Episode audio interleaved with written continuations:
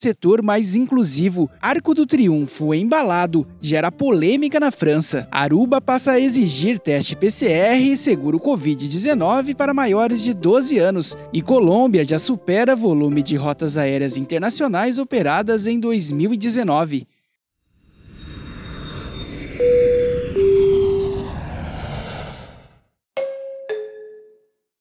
Bom dia, hoje é terça-feira, 28 de setembro de 2021. Eu sou o Vassi Álvaro e este é o FRTcast, o nosso giro de notícias para você começar o dia bem informado.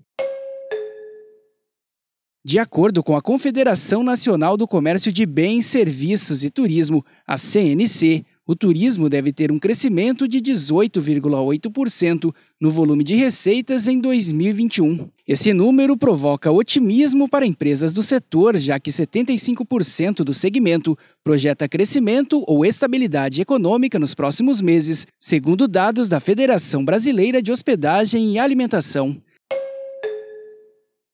Celebrado no dia 27 de setembro, o Dia Mundial do Turismo ganhou um novo significado este ano Influenciado pela pandemia da Covid-19, a indústria do setor ganhou ainda mais destaque como motor de crescimento inclusivo e presente na Agenda de 2030 de Objetivos para um Desenvolvimento Sustentável. Pensando naqueles que foram mais afetados pela pandemia, a Organização Mundial do Turismo dedicou a data à inclusão e à compreensão que por trás de cada número e estatística há uma pessoa.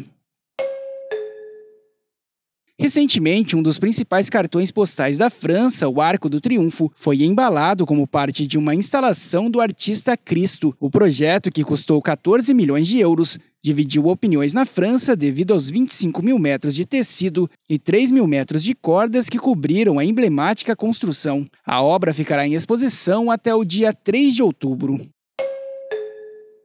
A Autoridade de Turismo de Aruba atualizou os protocolos de entrada na ilha, Desde o início de setembro, crianças com mais de 12 anos também precisam apresentar teste de PCR negativo e fazer o seguro Covid. Tanto a população local como os viajantes precisam apresentar documentos como passaporte válido até antes do término da estada autorizada em Aruba e certificação internacional de vacina contra a febre amarela, aplicada 10 dias antes da viagem.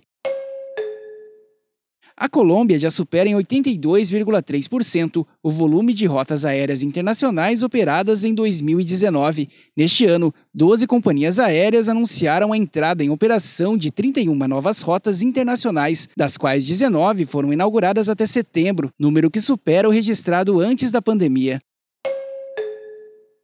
E por hoje é só. O FRT Cast é uma produção da FRT Operadora. Acompanhe a gente pelas principais plataformas de conteúdo. Amanhã tem mais. Até lá!